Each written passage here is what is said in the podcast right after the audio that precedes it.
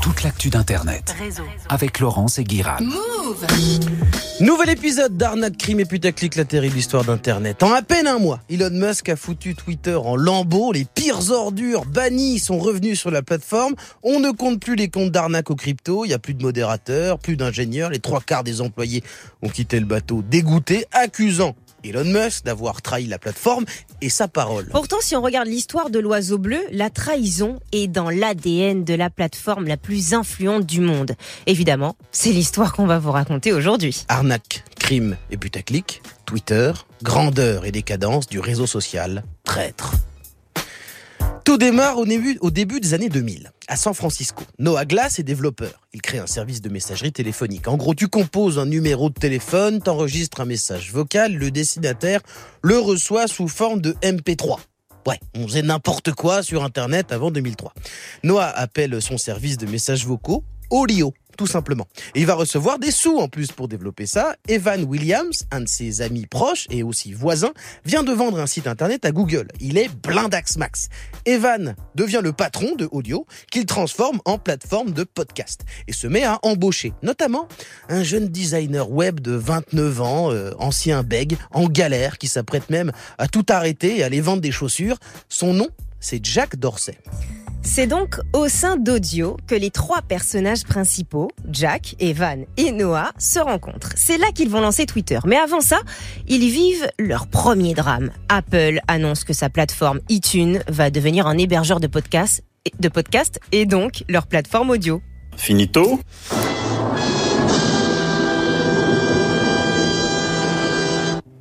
La compagnie cherche une nouvelle idée. Alors c'est ce qu'ils font. Toute la journée, ils réfléchissent. Puis, ils vont boire des coups. Noah, le créateur d'audio, devient archipote avec Jack et un soir, un peu ivre, Jack lui dit qu'il veut devenir créateur de mode. Wallah, tu mens, frère.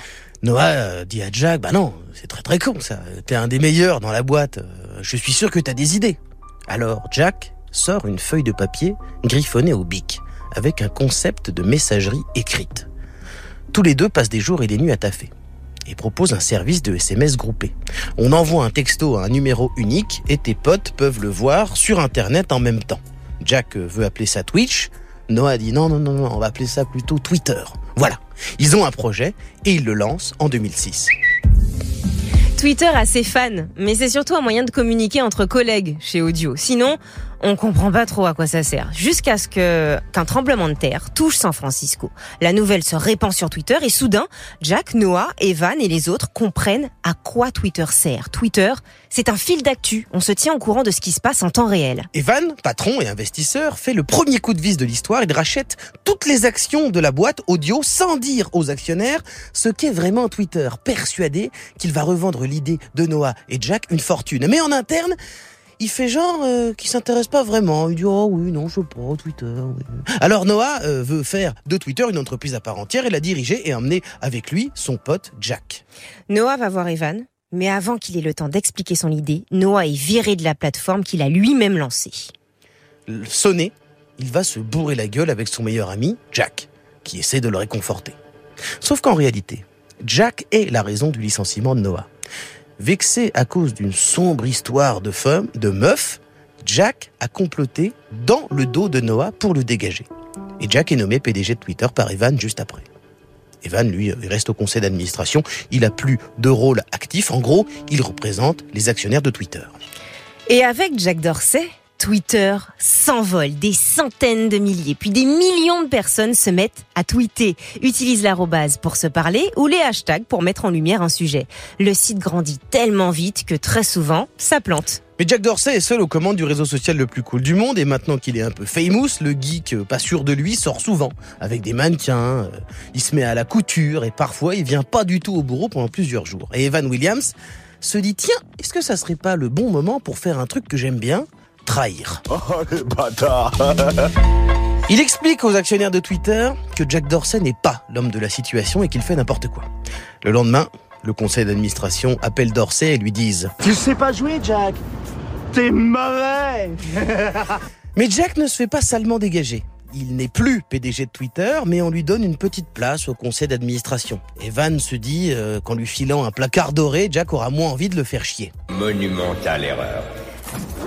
Et Evan, maintenant à la tête de Twitter, met de l'ordre dans le travail et règle les problèmes de bugs. Et il récolte les fruits du travail de Jack Dorsey.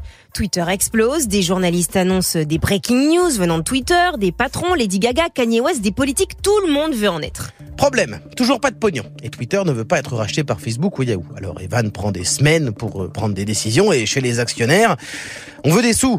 Pour rassurer tout le monde, Evan embauche un chef des opérations chargé de développer la monétisation du site. C'est un pote à lui qui s'appelle Dick Costolo. Dick qui, à son arrivée, tweet Premier jour chez Twitter, bah j'ai plus qu'à prendre la place de mon patron. Rire dans la salle, bonne ambiance. Faux, c'est exactement ce qui se passe. Juste après son arrivée, Evan est convoqué dans le board des actionnaires qui remettent son rôle en question. Comme par hasard, une rumeur court disant qu'Evan est un branleur qui n'embauche que ses potes. Car c'est vrai.